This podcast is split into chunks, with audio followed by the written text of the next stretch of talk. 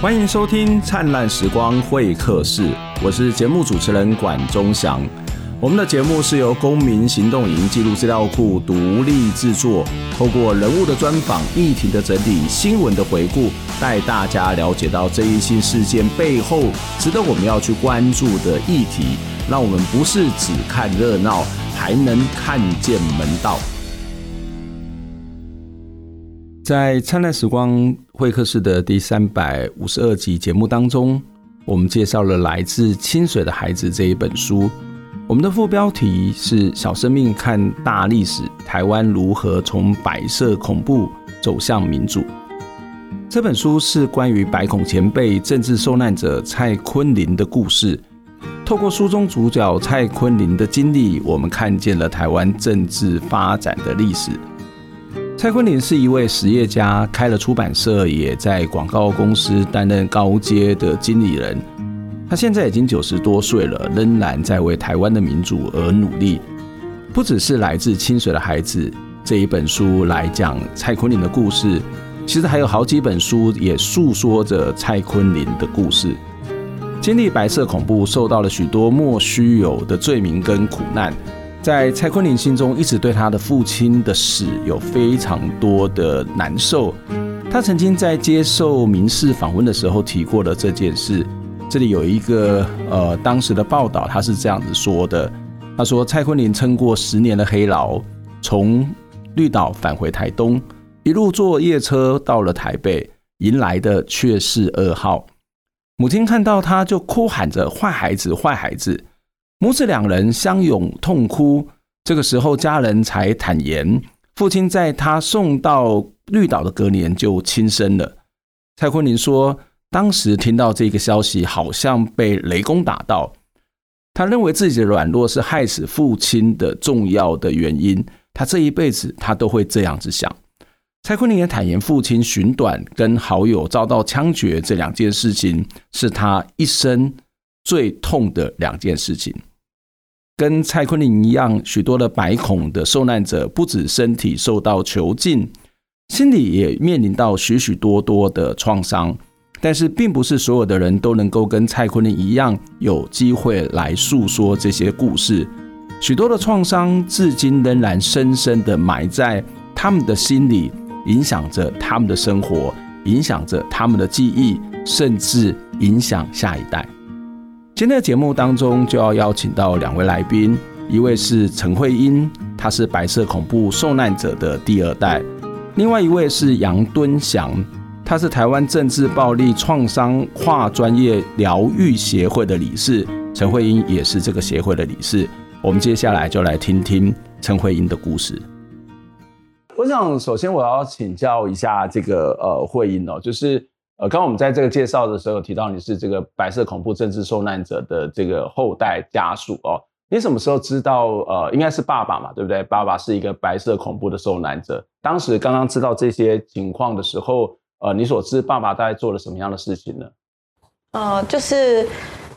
大概是高中的时候，因为因为因为他们两个就是我爸跟妈妈，就是我妈离婚嘛。嗯然后上高中的时候，嗯，因为一些一些状况，就是我我爸不相信要缴这么多班费，嗯，然后然后就就不给我班费，那，没有办法的时候，那老师就跟我说，那你这时候要不要跟妈妈要钱呢？嗯，就是反正就是跟他要钱就可以缴班费，这样也不错，他就。老师就帮我搭了一个桥，这样，然后我就跟我妈联络。那爸妈妈看到我就是很久很久没见面，因为她是在我小一的时候就已经离婚嘛。看到我的第一句话就是：“嗯，你爸生病了，你不知道吗？嗯，他是白色恐怖的受难者。”所以是妈妈告诉你才知道这件事情。对对对、嗯、对。然后那那个时候心情蛮复杂的，因为其实他从小就会跟我讲这些事情，他从小就会跟我讲。有白色恐怖跟二二八这两个这两个不同的事情，然后他也会跟我讲很多过去的事情。可是我那时候听他讲的时候，我都会觉得，就是他虽然讲的很细，包含讲那个呃星球的内容什么的，嗯、可是我听他讲的时候，都会以为就是他是在讲别人这样，嗯嗯，然后我都会不知道他到底我不知道他原来那个东西是经历在他身上，就他也不会告诉你这是他自己的故事，从来没有跟我讲，嗯嗯，也没有人跟我们讲，就是阿妈什么的都没有跟我讲这样子。然后爸爸做的事情就是他在他是六零年代的受难者，那六零年代的时候，就是大部分的呃地下组织已经被就是歼灭了，然后、嗯、然后然后那时候开始有一些。就是开始有些经知识分子，就是对台湾的处境有一些想法。嗯哼。那爸爸他就是跟他就是台大政治系的嘛，然后他就跟呃台大的一群不同系的朋友，就是走在一起的时候，那他就他们就觉得说，因为当时呃国民党呃当时的国民党政府他他选就是有几个地方选举是有。有一些空缺可以补选之类的，然后他就开放一些选举的名额，就是增额立委之类的嘛。啊，对对对，嗯、然后然后然后后那时候就是他们他们那一群人就觉得说，既然国民党他们政府自己说就是可以，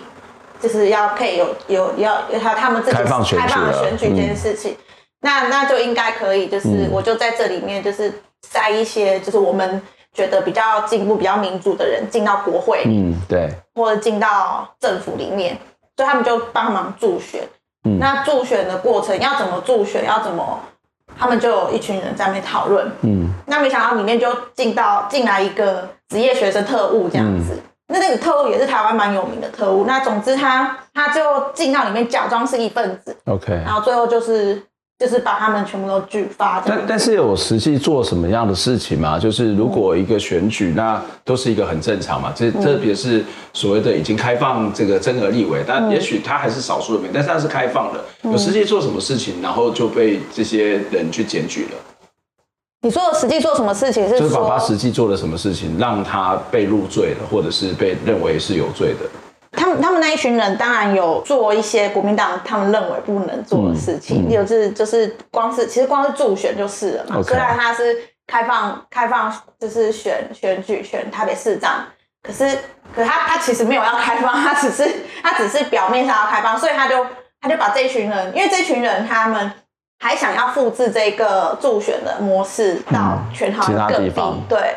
他们有一个一个一个名字叫做。呃，全国青年团结促进促进会这样，嗯、对，那那这个这一群人他就想要复制这些到各个地方这样子，那结果就，嗯，国民党其实不允许这件事情，那就就被举发这样子。嗯嗯、其实他设了很多关啊，就是就是包含就是。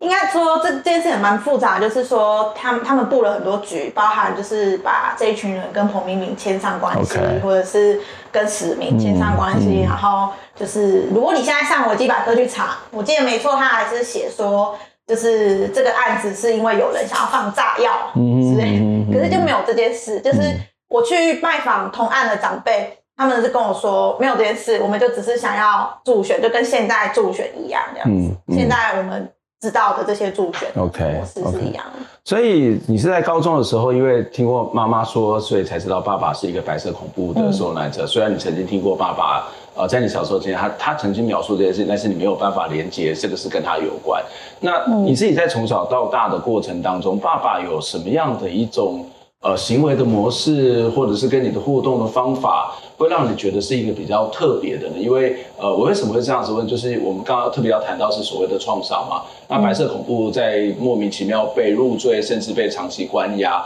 我不晓得在他的行为上面会不会跟一般的所谓的一般人有什么不同呢？我觉得怎么说呢？那个不同。有一个有一个很很很明显的不同，可能是他的控制很强烈。控制，嗯，就是他必须要确保我们全部的人，就是我，因为就是我跟我弟嘛，确保我们两个人都在他的身边，然后没事。嗯，嗯，那那个没事的意思是说，他都看得到我们，然后都能够就是掌握我们的的存在。嗯，但是我们过得好不好是另外一回事。嗯，也就是说，他有没有就是照顾到我们的身体，或是。煮饭或者是陪我们玩，这个都是另外一回事。但是我们在他的视线范围内，是他觉得比较重要的事。嗯哼，对。那也就就是说我我我从小就没有办法跟朋友出去玩，然后就是一直都在就是除了去学校的时候以外，一直都在家里。嗯，然后然后呃，在家里的时候，比如说，其实应该说，我小时候不会知道那个东西有什么不一样，所以感受到最大的不一样是我没有办法跟别人一样出去外面玩。嗯，嗯，然后然后但是但是但是我不会知道，就是其他人的爸妈是怎么。没有没有比较嘛，因为没有太多的接触。对，没有看得很、嗯、很清楚，就只是感觉他、嗯、他好像不让我们做，都是所以我从小就觉得他是一个严格的爸爸。嗯。可是也说不出那个东西是什么，但是我有觉得怪怪的。呀、嗯。然后比如说他，可能现在回想起来比较明显跟。跟症状比较有关的，可能就会是，比方说他每天晚上锁门窗、瓦斯，然后呃一些电器开关，他可能要锁个一两个小时。一两个小时。对，就是我们睡觉。所以他会去反复的去去去检查，然后到处的去看，说是不是门有没有关好，灯有没有关好，瓦斯有没有关好。对，嗯、然后就是那个确认是在同一个。同一个锁上面一直反复确认这个是不会开的，这样。OK。对，然后包含就是平常我们出门的时候也要确认很多次。嗯。然后呃，确认证件，就是出门也会确认证件是不是在啊。然后，然后呃，还要一个，还有一个是在我们小小学六年级之前，我们都是睡觉的时候都是，因为他很担心我们会踢棉被，嗯，然后他就会把我们。包起来，包起来是就是用那个棉被包起来。OK，我后来听说，其实很多很多过去很多很多家庭会这样。那个大概只有小 baby 比较会吧，就是会绑起来，又一个束缚带的那种概念。对对对。所以这个一直到几岁还是用这种方式？小六吧。小六，哇。对。这个就已经不是一个小 baby 的一个保护的状态了。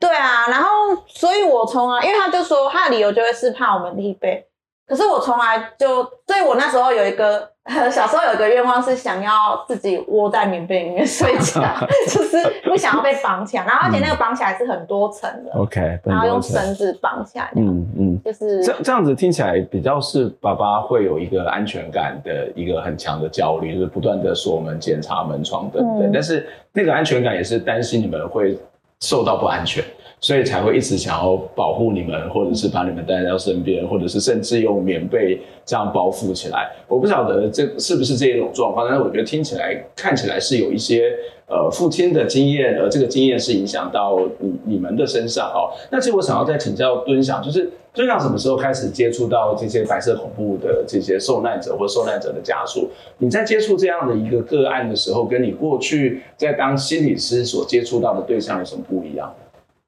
我第一次真的实际接触到，其实是在接受促转会的初阶访谈的时候，嗯、那大概是二零一八年的时候，然后那时候是有听受难者前辈在台上分享他们的经验，他们的人生的历程，那时候就觉得这世界上怎么会在我生活这块土地上，怎么会曾经发生这么荒谬然后难以理解的事情？嗯、那也许就像刚刚慧英分享的，嗯、其实像他讲他爸爸的故事，那。当初他们也是基于一种想要助选的心情，但是最后是被罗织一个好像毫不相干的罪，嗯，所以就是找了一个理由把你放进去关这样子。那在那过程中，就像可能会提到里面有很多很多的刑求，那很多人会说，就是这事情已经过了这么久，你现在还谈这件事情干嘛？我觉得就刚刚讲到那个创伤，它其实是不止发生在那个人身上，我相信他爸爸的创伤一定很重，嗯，那可是对于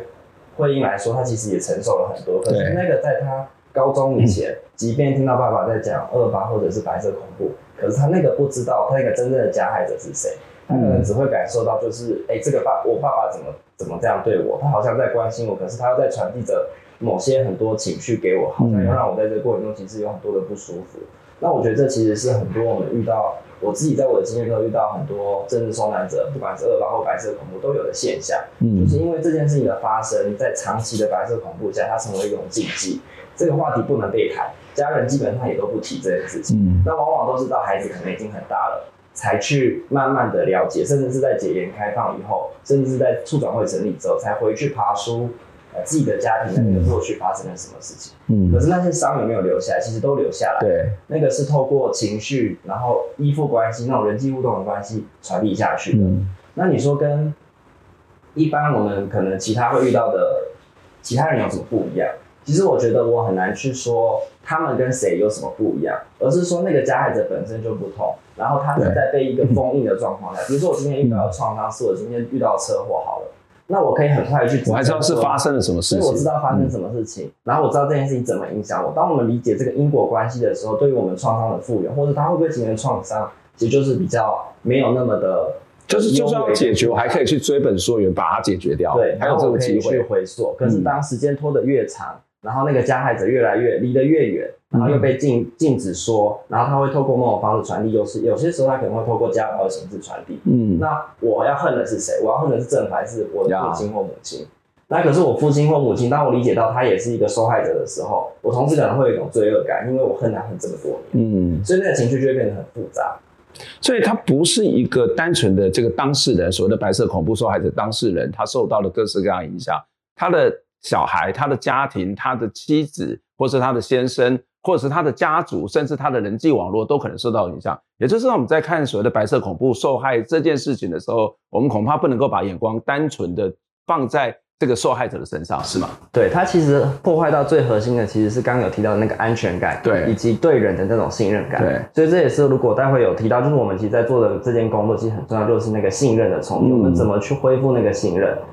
嗯，所以刚刚呃，这个会有特别谈到妈妈。就是你在高中的时候，其实妈妈小时候在你小时候就离开，然后到高中的时候才开始有接触，因为一个意外，一个要缴班费这件事情而开始跟妈妈重逢。那妈妈当时为什么会去离开家呢？你跟妈妈的关系，爸爸跟妈妈的关系又是什么？我会觉得他不是他自己离，就是因为用离开家，不是妈妈自己离开，对对对，离开家好像是他离开感觉。是、嗯，我觉得为想要去区别这个，也是因为他们的关系的关系，就是。就是在在我小的时候，他们就蛮常吵架。我以前一直以为他们就只是一个吵架然后离婚。嗯。然后其实后来才知道说，呃，因为因为因为小的时候，爸爸都会跟我们讲很多妈妈的一些事情，比如说，呃，他就会说是我妈去打他，打他，然后让他的牙齿就是全部被打掉。嗯哼。但我小时候就觉得不合理啊。就是他就是把妈妈讲成一个很坏的女人，然后这个女人要害我们家。嗯，他倒是没有把她讲成特务，但是他就是讲说她是一个坏人，很危险这样子。那那呃，比如说把牙齿打掉这件事情，一想就知道不可能。我小时候就知道不可能，因为他是整口牙齿都没有。就妈妈，你会觉得妈妈没有那么大的力气？对，嗯、就是人不太可能有那么大的力气。这样.小时候好像就知道，可是。可是他就这样说嘛，那小时候的我就是世界里面只有爸爸跟弟弟，所以就只能听他的。那呃，后来我才知道，那应该就是星球的关系这样子，因为很多星球是会会让政治犯的那个呃呃身上有一些留下一些东西，牙齿是蛮常见的这样，就是就是被打落这样。那还有包含，就是他会跟我说，就是妈妈以前会虐待我们，嗯、那个虐待他有一个印象在我心里面很深刻。然后这个东西，我到现在有时候都还会觉得这是真的事情，可是我也心里知道那是不是不可能的事情。就是他说妈妈会拿针刺我们的下体，刺、嗯、我的这样，嗯。嗯可是那时候就知道说，小时候就已经知道说，这到底是什么逻辑？就是、你有印象这件事情？最有趣的事情就是这件事情好像真的发生在我身上。OK。但是我在跟妈妈的连结之后呢，妈妈就跟我说，怎么可能会有这种事？嗯，就是他不可能做这件事。所以你都有跟跟妈妈在讲说，爸爸曾经讲过什么？有有有。OK。就有核对过，嗯、那当然就是大部分都是没有这件事这样。嗯、然后，然后呃。甚至不是误会，是没有这件事然后，可是我觉得可怕的事情是我，我居然在心里面居然觉得这件事情好像真的在我身体里发生过，然后他好像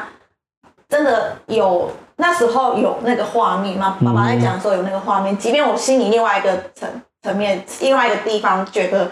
怎么可能？也就是可能爸爸讲了这些东西之后，慢慢的建构了你的某种的印象跟记忆。所以它可能一直存在里面，哎，好像好笑，但是实际上有没有你不知道。但是这个有的印象一直在你的脑海里面是存在的。对，然后呃，这是几两个就是比较明显的，就是比较就是印象深刻的例子。嗯、那其他的就会是，他就还有另外一个比较不是很喜欢谈，但是这应该是蛮大的重点，就是他其实不让我们指认他是妈妈。嗯，所以我们不是叫他妈妈，我们是叫他小杂宝。OK，所以爸爸说不要叫妈妈叫妈妈，而叫他小杂包。对啊，不可以叫他妈妈。嗯嗯嗯。然后本来他们离婚的时候，协议书上面是写说，嗯，就是会有会面交往的时间，会有探视的时间嘛。但是我们好像一有一第一次有探视的时间之后，妈妈就发现我会被爸爸骂，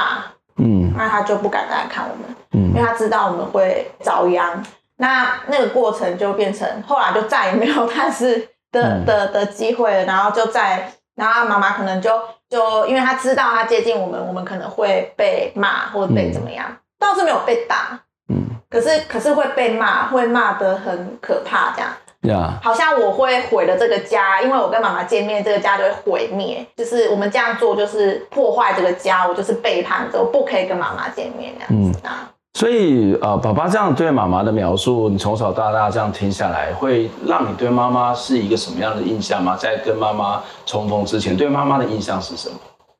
嗯，的确就会觉得这个人。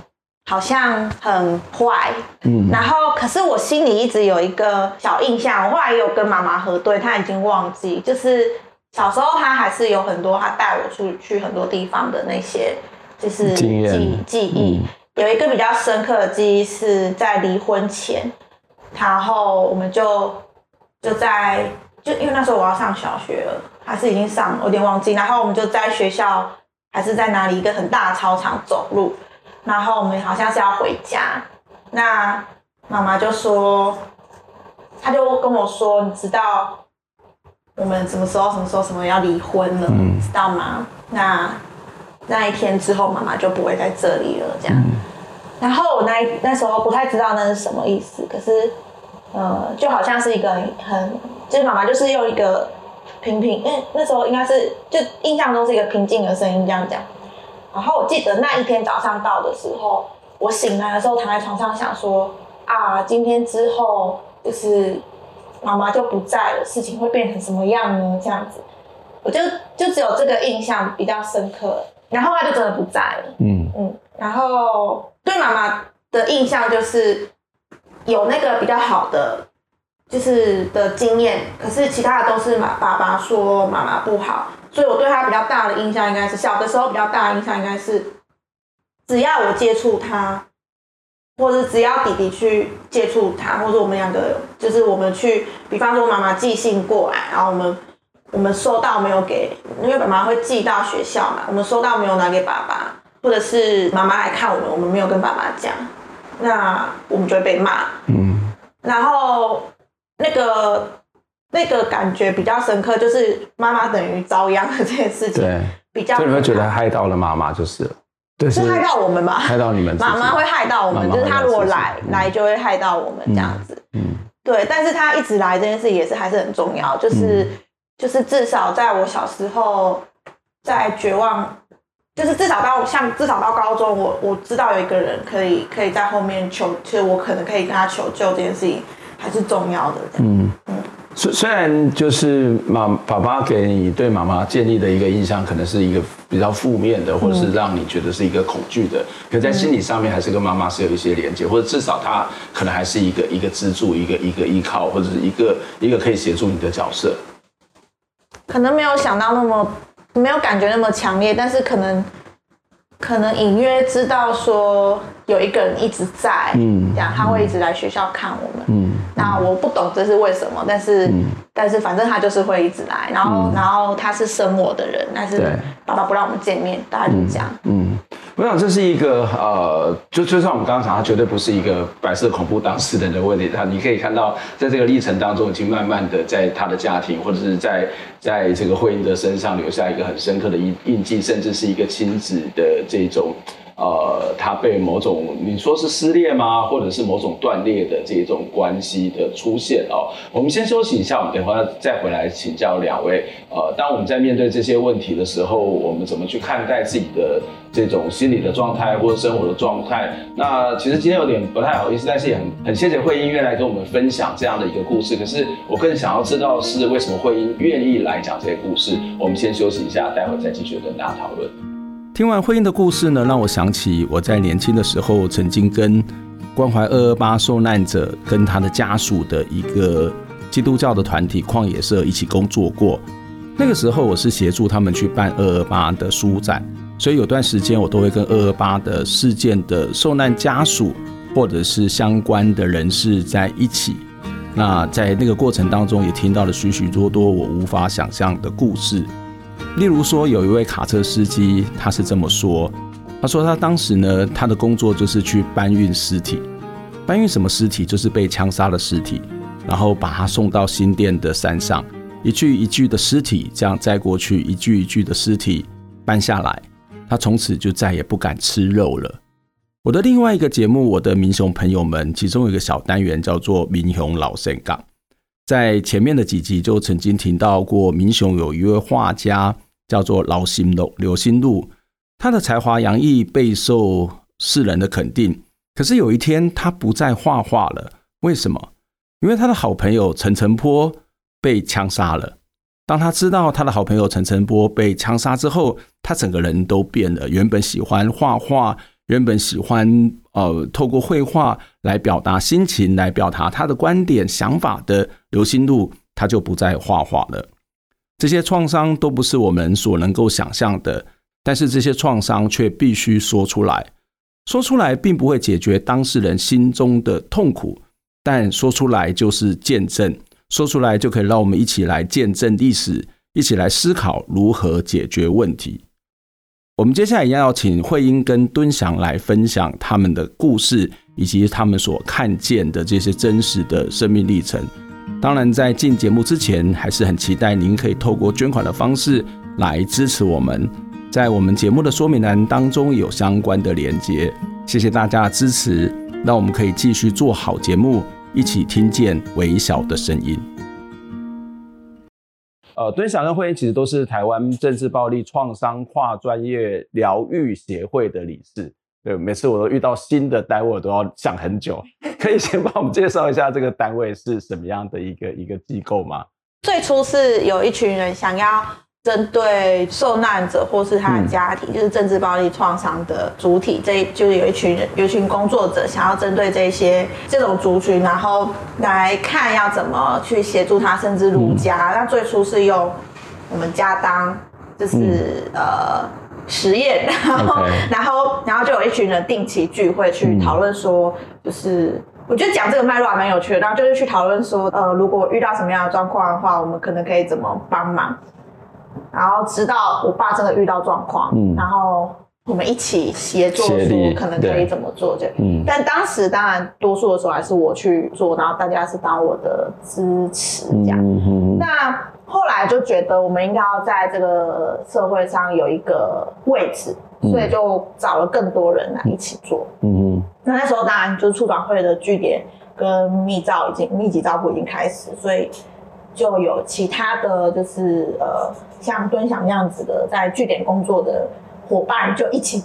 一起加入，然后然后我们就开始筹备这个协会。这个协会目前才刚成立啊，我们我们我们现在最主要在做的事情，比较还是在倡议跟就是倡议，也就是说，比方说像现在促转会第四组，也就是重建社会信任组，也就是据点的那个负责据点跟。嗯呃，政治暴力创伤，负责政治暴力创伤的这个组，呃，他最后他的那个疗愈工作要移交给卫福部。那移交过去之后，卫福部会怎么执行的这一点，是我们会去，就是用民间团体的力呃的位置去监督他这样子。嗯、然后在另外一个面向是对着呃其他的助人工作者，就是我们也会在我们也在准备跟筹备说。如果是助人工作者在这样的工作里，就是在做创伤工作里面，呃，他们可能会需要什么样的支持，跟就是我们可能可以发展什么样的工作论述这样子。嗯嗯。然后呃，在最后就是可能也会想要去去靠近受难者跟家属这样。嗯。那在这个方面，就是在慢慢的开展这样。那主主现在目前最主要就是倡议。嗯，也是我们在自己的亲身的经历当中，也发现有这些呃白恐的，或者是政治受难者，他个人或是家庭，事实上需要更多的一个支持，那更多的协助协助，不管是在心理上面，或者在生活的各种不同层面。那所以其实刚刚慧英也告诉我们你自己的亲身的经历，而在这个亲身经历当中，我们也可以看到，这是可能一般人不会遭遇到，甚至也没有办法想象。那特别是刚刚特别谈到了一个家庭的关系，而不是只有爸爸本身，事实上他也影响到慧英，也影响到整个家庭。我想要请教敦祥，就是在你自己的接触的这个经验当中，我们可以看到这个这个受难者的本身的状态，它是会扩散出去的。这个扩散事实上就会影响到家庭。这这些人的家庭有办法去支撑这样的一个受难者吗？或者是他有办法去承接这样的一个一个情绪，或者是他们会受到什么样影响？我只能大概讲一个通常常见的一个现象，他没有办法成为一个，就是说，哎，每一个家受真正受难者家庭都这样，但是他有一个现象是说，因为今天有一个人被标定为政治受难者，他那时候可能就被指称为是共匪。那像这样子的一个角色存在，任何资助或协助他，或者是作为他的家人，可能都会因此而牵连入狱。我们在我们政治当中可以看到，很多人可能是一家人一串人，就是在这个过程中一次被带走。那所以，当今天一个事情发生在一个家庭里的时候，它会产生一个现象，就是这一个家，如果它是一个小家的话，这个小家会被疏远。嗯，所以我们会看到很多服务对象，他们原本可能是哎两家住在一户。然后他们可能感情很好，彼此会互相扶持，可能一起修屋顶啊，一起吃饭等等。可是因为这个事件一发生，其中一家的某一个，比如说父亲的角色好了，嗯、被带走之后，另一家就是想办法跟他保持，嗯，保持保持距离，对，甚至最后就搬走了。嗯、那其实家跟家之间就疏远开来了。而当这个家需要协助的时候，也未必会有人提供他协助，他就被隔绝起来了。那所以在这样隔绝段，其实家庭的支持系统常常就。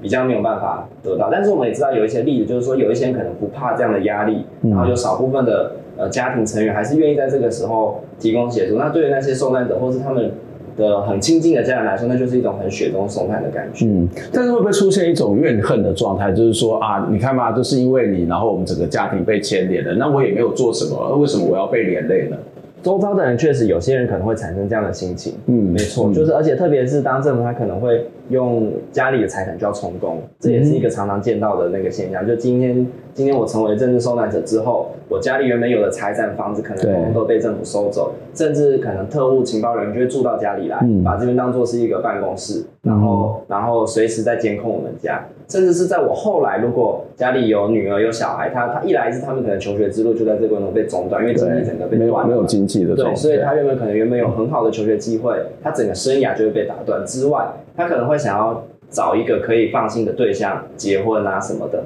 那因为结婚的对象常常也都会很害怕跟真正受难者的家庭联谊，所以很多、嗯、我们会看到很多真正受难者其实跟真正受难者联谊哦，就是他们是比较能够了解说，哎、欸，你们家虽然有政治犯，可是这不是一件。不好的，就是他们是一件坏事，它不是一个丢脸的事情。对，他只是因为被政府这样贴上面，他们可以理解这件事情，也比较能够放心的跟这样子的家庭就是产生姻亲的关系。嗯，可是这也常常会在在家庭内部产生另外一个动力。比如说，我就听过有一些受难者，他们其实是结婚之后可能会跟公公，如果是女性的话，她父亲可能是受难者，可是他结婚之后会跟对方的公公婆婆产生一些嫌隙。就如果到他们家里发生一些事情，警察会常常到他们家，可能去卡油水啊，去去收一些有点类似保护保护费这样子的概念。但其实对家庭新新成立家庭来说是一个负担。嗯、那公公婆婆未必能够谅解这样的事情嘛？嗯、那可能就会造成这个婆媳之间的冲突。嗯，那。他会怨恨，是因为这个人嫁到我们家里，才带我们，才给我们家里带来这么多事情，这么多的灾难等等。嗯嗯，对。刚刚敦长谈到一件事情，就是经济的生活可能会因此而断炊，他可能没有工作，或者家庭的财产会被充公等等。这这其实已经是呃，不只是一种情感上面的冲击，是连那个物质生活的基础都会受到很大的影响。婚姻的家庭也会是这种状况吗？刚刚你有提到说，爸爸其实是非常谨慎小心，那甚至也常常跟你们在一起，然后也不太准你们去跟别人有太多的互动。那那这样子他有办法去工作吗？他有工作吗？他没有，就是就是。所以，你们家的经济是什么？呃，我想说，好怕人家问这个问题，就是因为从小他就没有工作，就没有看过他工作。有啦，一开始一开始妈妈还没有。就是他们还没离婚的时候，哦，我们家是继承，就是阿公的呃碾米工厂，后来就是米店。嗯，那嗯，但是那个据妈妈说，米店的生意一直很不好，他们离婚也跟这个也有一点点关系，就是在就是爸爸其实没有很积极的在在拓展生意这样子。嗯，那他的工作的状态就是他会一直说他想要去做什么做什么做什么，然后他。比如他就会说，他也是台大政治系毕业，所以他一定有很多可以做的事情啊。嗯、可是他从来没有去应征。他会对对自己是应该是蛮有信心，或是对自己他没有信心，他只是说他是这样子的背景，他倒是不是一个很自夸的状态，嗯、他就只是说我是这样子的身份，我应该可以，我应该可以做，值得一个好工作，嗯、但是一直都。有一种好像怀才不遇的感觉，嗯、可是他也不会指向是谁害他这样的，就他也不会说都是政府害我们这样，他也不会这样讲。但是总之他就是呃没有工作，那我们的钱就是来自于爸爸以前有那个就是阿公留下来的遗产，因为以前阿公他的土地就是留下来的产值蛮多的，那后来搬家搬到台北之后，呃就借就贷款。所以，我小时候一直有一种压力是，呃，就到台北买房子，然后用房子去贷款。小时候一直有一种压力是自己好像，爸爸也会说，如果我们怎么样买什么什么什么，就是回了这个家，因为就会没钱。嗯，那就会一直常常说我们家没有钱，没有钱，没有钱。可是，可是他也不会去工作。嗯，那他也会就是贷款这件事情，就是一直持续到我大学升大学之后，我跟我弟开始，欸后来我就开始有妈妈的零用钱，对，对，那爸爸就是负责家里的开销。那后来到我跟我弟长大之后，他当然就不用花更多的钱去支持我们的生活。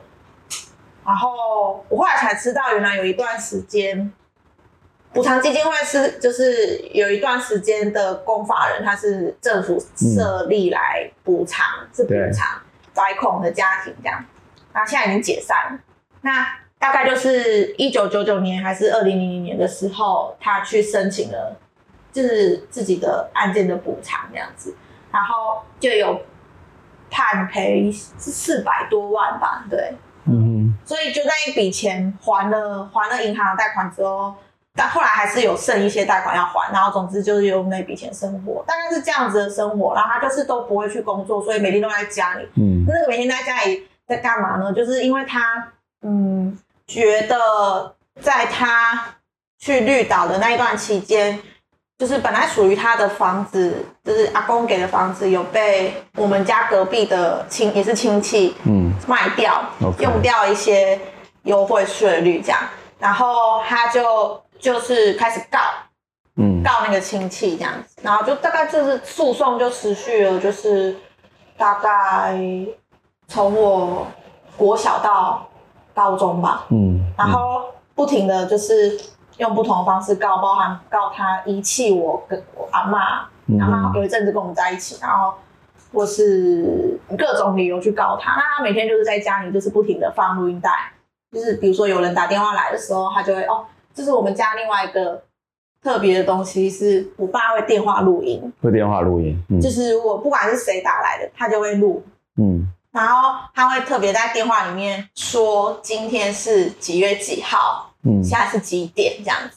特别在录音里面标记这件事。那他会不停的 copy 这些录音带，然后也会不停的就是帮自己的那个诉讼的一些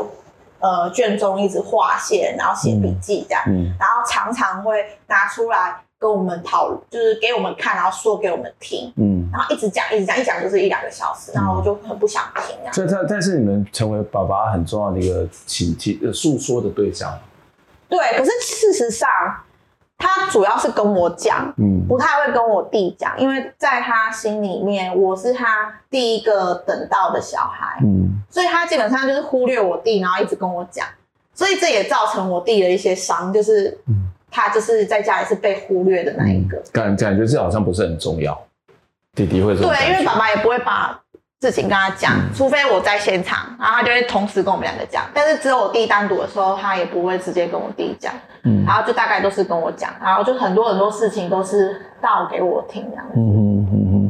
呃，这个这个过程里面，当然你可以看到亲子关系是受到影响，或者大家看到经济的生活也受到影响。呃，但是从某个角度来讲，还好爷爷那边是有一些田，有一些祖产，还可以做某种的支持。但是其实有很多的白色恐怖的受难者。他可能没有这些主产可以支持吧？有的是原本很多主产，其实我们也遇到，嗯、特别是跟二二八那个阶段比较近的，嗯、其实他们原本的家境可能是很好的，都是当地的士绅望族这样。对。但是可能因为发生这个事件，就整个家家道被政府这样子拿走之后就中落，嗯、所以他们经济的那个落差反而是非常悬殊的。嗯哼。那不过我我们会观察到，就是说。其实大家的收入分布应该通常是一个比较常态分布嘛。可是我自己在跟真正受难者白孔的家庭工作的经验，会开始觉得。诶，那个好像比我们更早经历了一种 M 型化。嗯，那我觉得会有这样的现象，是因为其实比较没有中产阶级。嗯，那会没有中产阶级，其实是因为一般正常的那种受薪阶级的工作，其实他们在求职的过程中是会不断的受阻的。嗯，他可能今天去 A 公司工作，嗯、才工作两天，政府可能就收到警察或者特务去跟他说，Okay. 这是受难者，你确定要用它吗？嗯，那更别说公务机关，所以他们还会去阻止他的对求职的。他们不会有公务机关，因为他们被褫夺。对，所以公务机关就更不用说有可能会有机会进去了。嗯、所以就是。会会，他们如果想要想办法呃回馈家，或是想办法赚钱的话，很多都是会从商。那如果他们在商业部分发展很好，那通常就是呃生活的经济上的条件很不错。嗯嗯、那不过另外呢，如果一直都没有办法找到一个出口，然后就是可以帮助家里的经济恢复的话，那可能就会在常常是到现在，我们可能就会看到比较是需要领补助，嗯，在过生活的状况，嗯、所以就会呈现一个比较两极。嗯嗯。对啊，刚刚那个敦祥有讲到说，就是出狱之后的一个状况。对，我小时候也会听我爸说，他以前就是他还没告诉我他是受难者之前，以前他可能在很多他就是因为我们家以前在宜兰，但是他会说他去到追力就是那个南投啊，或是那一区，就是去摆摊。嗯、我那时候有一个很很很特别的困惑是，为什么你要跑那么远？第一个，第二个是。为什么是摆地摊？嗯，那我就会觉得说啊，你以前可以摆地摊，为什么现在没办法？这样，这也是创伤一个很很很常见的状况，就是可能他刚出来的某一段时间，可能还很还稳定，嗯，然后进到亲密关系，或者是进到下一个阶段，或者是时间拉长一点点的时候，会在某一个时候。就我听过几个几个家庭是这样，在某一个时刻，他他就好像开始毁坏，就更严重。嗯嗯、反而不是刚出来的时候，不知道蹲想的经验是不是这样？好，我我觉得我可能不会用崩坏来说，但是它确实会有一种延宕性，嗯、就是说，今天我们发生一件事情它影响是我们刚刚前面在讲那种安全感、人际界限跟信任，然后可能会在某一个时间点，我们未必是在可能刚出狱，或是刚回到我们。家里的时候，他可能是在后面某一个时间不断的累积的那个挫折，或是遇到某一个事件，他回忆起，让他回忆起当时可能被刑求或遇到创伤那些时间，或是当他在这些经历这件事情的时候，重新标定某件事情是创伤，甚至他可能连这个事件都没有标标定出来，只是这情绪就因为有一个很大的东西累积在那里，所以当这些事件一个一个累积下来之后，很快就到了一种情绪的临界点，然后可能就会有我们看到的各式各样的。呃，创伤的反应，所以它会有点像不定时炸弹这样的一个状况嘛，就是随时都有可能会发生，但是你甚至不知道原因是什么。对，这就是最复杂的地方。如果我们今天知道原因是什么，嗯、那我们都还比较好去理解我们所遇到的事情。嗯、可是当我们不知道原因是什么的时候，其实就会让人觉得，哎、欸，这人可能很难相处。这也是创伤一种特性。嗯哼，对这种状况似乎也会反映在人际关系上面啊，特别是刚刚谈到的各式各样的不信任。嗯、平常家里面会有人来拜访吗？或者爸爸会去找其他的朋友吗？有啦，我们有他有其他的朋友，但是大概就是一个两个这样，嗯、但是都不是以前的好朋友，他就是一个可能是一个不知道去哪里来认识的代书或是律师啊，可能一样，就是每天都就常常会去找他，然后去跟他诉苦，或是给他看那些卷子。代书或是律师，所以有可能是提供他法律上面协助的人。对，那的确也有一两个是真的很认真在。嗯，现在回想也是觉得蛮厉害的。创伤就是要在这种关系里面，就是去去去修复。他可能自己不知道他正在做这件事，嗯嗯，就是、嗯、就是虽然他可能也很不耐烦，但是他还是有听，嗯，听我爸说嘛。那我就很受不了，就是爸爸每次带我们去的时候，他就会讲一两个小时，我们就要一直等他，嗯，那我们会很无聊，所以我对等待也很不耐烦。那就是这种外出，可是不能有任何人来我们家。然后亲戚我们也没有联络，嗯、因为爸爸都觉得他们要害我们嘛，这样，嗯，所以整个是被孤立起来的。嗯，嗯我我小时候是没有那种就是大家一起跟亲戚们一起玩的那个经验，嗯，家里不会有任何人进来这样子，嗯，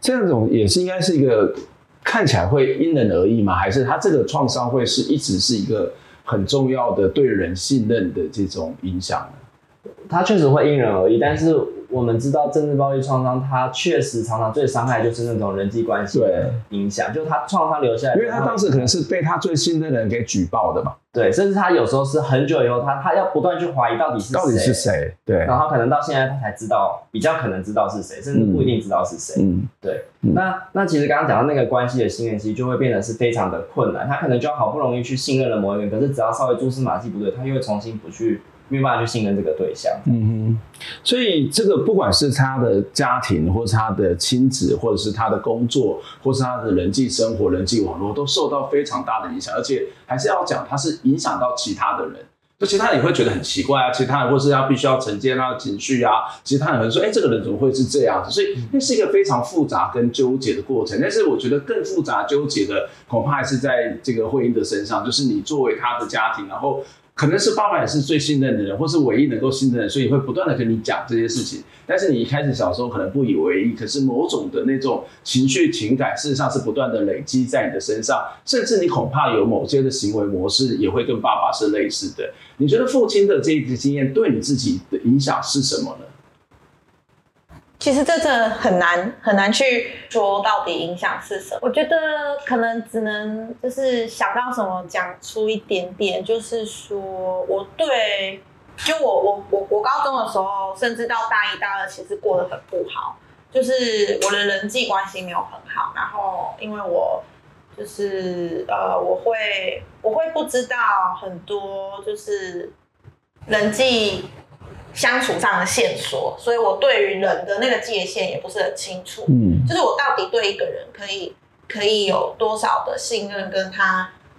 深谈，可以亲近到什么程度？你是没有把握的。我是不知道，然后会超过，嗯，或是会太退这样，嗯，然后是很很很混乱复杂的。然后，嗯，这是一个。然后，所以我其实会被排挤跟霸凌。到高中的时候，就是。就是呃会被嘲笑啊之类的，然后嗯，还有就是我因为人际的关系，或是因为爸爸的事情，就是爸爸常常会给我们这些，我我觉得应该说，我刚刚有说爸爸常会给我们一些我不懂为什么会出现的一些等待，嗯，就是比如说他可能出去找一个什么对。重要的人，他有可能是出门，有可能是大门去。但他一旦出门的时候，就只剩下我跟我弟在家里。然后我小时候也一直有一个印象是，我会在家里一直哭。我知道他会回来，但是我很很不安。会因为不知道爸爸在哪里，或者是会害怕失去这种想法吗？好像也没有那么清楚，可能就只是觉得孤单，没有安全感，觉得不安，然后孤单，嗯、然后会一直哭，嗯、然后我就会。窝在椅子上面，就是一边哭，然后一边用毛巾擦，然后就或者是我可能就是睡前会哭，就是如果那一天状况不好，睡前可能会哭，然后然后那个枕头上面就都是眼泪痕迹，嗯、就是小时候的。然后我弟的方式就是睡觉，就是他就会把那一段他不舒服的时间睡过去这样，嗯，然后我的方式可能就是一直哭。那我我自己也很难说明那个情绪是什么，可能比较，或是说那个影响是什么，可能比较严重的影响应该还是说我在跟人的关系上的那个亲近跟疏远，还有界限，还有就是呃，我不太容易去理解别人的一些暗示行为，嗯嗯嗯，然后当然就不安全感也很很强烈哦。我我可能还有一个是我很严重的觉得自己好像在这个世界上不一定要有我这样，嗯、就是我我觉得我自己不太重要，然后我觉得我自己是一个不好的人。为什么会觉得自己是不好的？我我不知道、欸，因为嗯，其实爸爸也从来没有说，就是我就展展现出他很信任我的状态啊。应该是说，也许是说他一直说，因为他常常会说，如果你们做了什么事，或是你们如果现在很吵闹，不不不让我拱，就是在那边看卷宗，那那你就是害了这个家。所以我一直都觉得我是一个。嗯罪魁祸首。对，就是你刚刚讲，一直害的这个家，害的这个家，从一开始的 上半段一直到现在都在讲，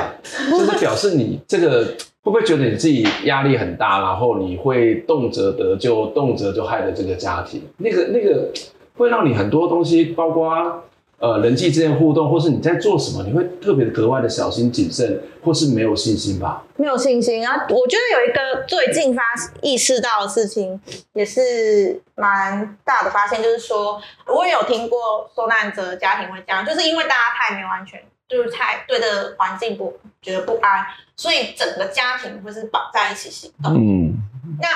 绑在一起行动，除了除了手段上的控制，就是身体上的控制以外，还有另外一种控制是情绪勒索嘛。嗯，所以爸爸他其实某种程度也是对我做这种事情，就是如果你怎么样的话，人家就毁了。对，如果你怎么样，我们就怎么样，我们整个家都会怎么样。嗯，所以对我来说，呃，有一个东西是像我爸最近生病，是最近才发现的，就是他生病，嗯，然后然后他他开刀，那。呃，就是这些问题呢，就会变成是呃，他开刀出来之后需要一些，就是他是骨折，小小地方的骨折，小指的骨折，就是脚的小指的骨折，但是是一个很小的，看起来很小的事情。可是，一开始，因为他后来有糖尿病，一开始医生的宣告是可能会截肢，嗯，然后大家就我弟就整个很很很难过，呃，因为他。他觉得是自己顾不好，然后他就开始整个人枯萎了。嗯，他就就是在急诊室，整个人就是崩溃这样。那我就去陪他，我比较没有办法亲身照顾爸爸，但是我我有时候会成为照顾我弟的那个角色。然后我去陪他的时候，那时候都还没有感觉，可是到后来，只要我我们家就是爸爸有什么状况，或是看护有什么状况，或是弟弟遇到一些，比如说现在立刻要手术或立刻要。是本来说晚上才要手术，就突然早上就要手术，然后我弟就会 call 我去医院。那他给我一点都不给我，就不给我任何一点时间，就是呃犹豫到底要不要现在重去，因为那是一个小手术，一定很快就结束。我去到那里一定结束了，可是他就他就会很希望我可以立刻到他身边，或者立刻到这个家身边。我我给我一个感觉是。但你还是很重要的啊，那是另外一回事。我我我我觉得有一个感觉是我们被绑在一起。假如我们没有团结，嗯，这个家就不像家，嗯，就是弟弟也在一直给我这种感觉，就是说这不是他不对或不好，而是说我们有一个习惯是好像随时有一个人怎么样，我们就要补上，嗯，然后是一个很强烈的绑在一起的感觉，然后情绪上也绑在一起，因为当弟弟不好的时候，我也会不好。爸爸不好的时候，我可能也会害怕，然后我们就三个人都牵在一起这样，嗯、然后然后只要有一个人有状况，特别是爸爸有状况，弟弟也有状况之后，我就会呃，就或者是我有状况，弟弟就会想要起来，就是 hold 住这个家现在的状况，这样、嗯嗯、就没有办法分离，就是没有办法，就是不是分离，应该说没有办法分开那个界限，就会变成好像弟弟的。感觉也是我的感觉，爸爸的感觉也是我的感觉，然后我的感觉可能也会成为我弟的感觉。嗯，我有点难说明。但但是一部分，我觉得这有时候是蛮矛盾，就 有时候感觉这个家庭哇好棒，然后相互的支持，相互的协力。可是从另外一个角度来讲，又是一个相互的很深的连带，然后又担心呃，如果家庭有一个状况的时候，你的整个情绪都是一个很大的投入。那。呃，我我不知道要怎么去解释这样一个一个心理的状况。不过这样一路听下来，我觉得我觉得很辛苦哎、欸。对，就是哎、欸，有时候就像是一个魔咒，有时候像是一个封印，有时候又像是一个好像没有办法摆脱，但是又不知道是不是应该摆脱的这种心理的状态。我觉得那个心情应该会很复杂的，就是、对，就特别是像刚刚慧英在描述他小时候那种爸爸出去出去办事情，然后他们要在家里等待的那种心情，我觉得他有点像是刚刚在讲这整件事情的一个小小的缩影，就是说好像任何一个人不在场，其实都会让家里的每一个其他成员变得很很不安，然后，然后虽然说爸爸在的时候，他会用很大的各种方式来控制家里每一个人。嗯、那个控制是为了确保的安全，所以那个控制里面每一个可能都经历某种程度的不舒服。可是这个不舒服他又是出全，又是一种爱啊，对，一种我就担心啊，对。所以当这个不舒服拿掉之后，嗯、一样不舒服，嗯，那就会变得很很矛盾跟纠结的那种状态。嗯、对，婚姻讲那么多，其实你也不是只有在我们节目讲，你在别的地方也有谈过。讲出来会让你比较舒服一点吗？为什么你愿意讲这些事情？讲出来不会比较舒服啊？其实就是每一次讲出来，都还是可能回去就会还是需要一点时间。以前可能比较严重，现在的话我就还不确定。就是呃，我可能会也是一个会延宕的状态，就是我可能今天讲完，然后可能后天、大后天我会开始有不舒服的感觉，然后那个不舒服的感觉就是有一种很累，嗯，然后因为我在讲这些事情的时候。呃，当然上节目受访的时候，它是一个呃，相对来说是这个访问的人或者是听的人是想听这个故事，或者是做见证的时候，底下的人可能是准备好要来听的。可是如果今天是发生在就是呃，比如说职场里的话，可能就会是他可能没有预设说就是要听你说这些的时候，可是你又因为有一些伤有反应的时候，嗯，就会经历到一种。他们会觉得不能理解，或是光是白色恐怖是什么这件事情都都需要解释的时候，我就会干脆不要讲。嗯，所以有一段时间我其实是不太有办法讲这些事情，或者说讲述这些事情其实是很混乱的这样，呃，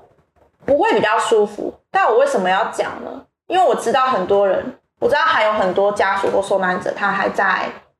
还在一个。没有要跟这个社会连接的状态，或者是觉得心里还是有不安，不安未必是对政府的不安，是对这个世界的不安，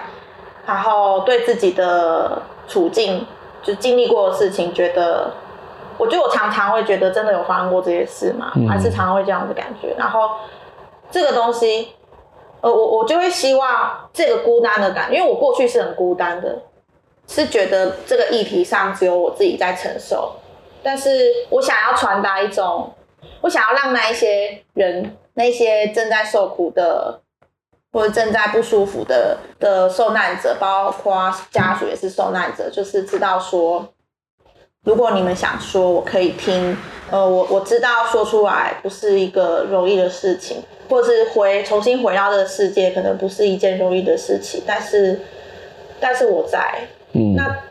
还有另外一个，就是想要让其他人知道说，就是特别是助人工作者知道说，就是有一群人是这样的情况，嗯、然后，嗯、呃，我觉得好像这就是一个，就是这是一某种使命，好像我我得完成这样的事情，我才会觉得过去的受苦是有意义的，嗯，有一点意义的这样子。呃，这边我想补充一点，就是关于刚刚在讲那种。对于自己在跟比如说同事相处、朋友相处，要讲自己白桶经验的那种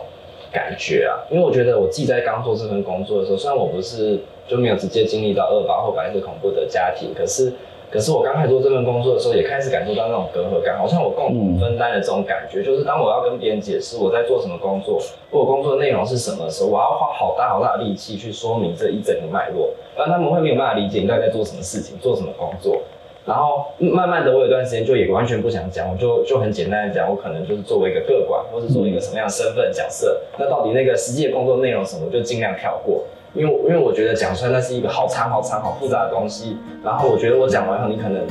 也未必能够在那个时间点理解。那我觉得那时候我感受到一种氛围，是这跟这跟这个社会有一种隔阂，然后那种隔阂是这个社会的大部分的人，好像还没有真正的了解台湾的历史。然后有这样的脉络，所以我讲什么时候要要费很大的力气才能去抵抗这样的东西。那我当然同时也会觉得说，那如果是家属或受难者，那怎么能说得出口？嗯，但那其实是更大更大压。我作为一个专业工作者，我已经是稍微有一点点距离跟空间去发声的了。嗯，其实我蛮谢谢呃慧英愿意说出口的。我觉得这个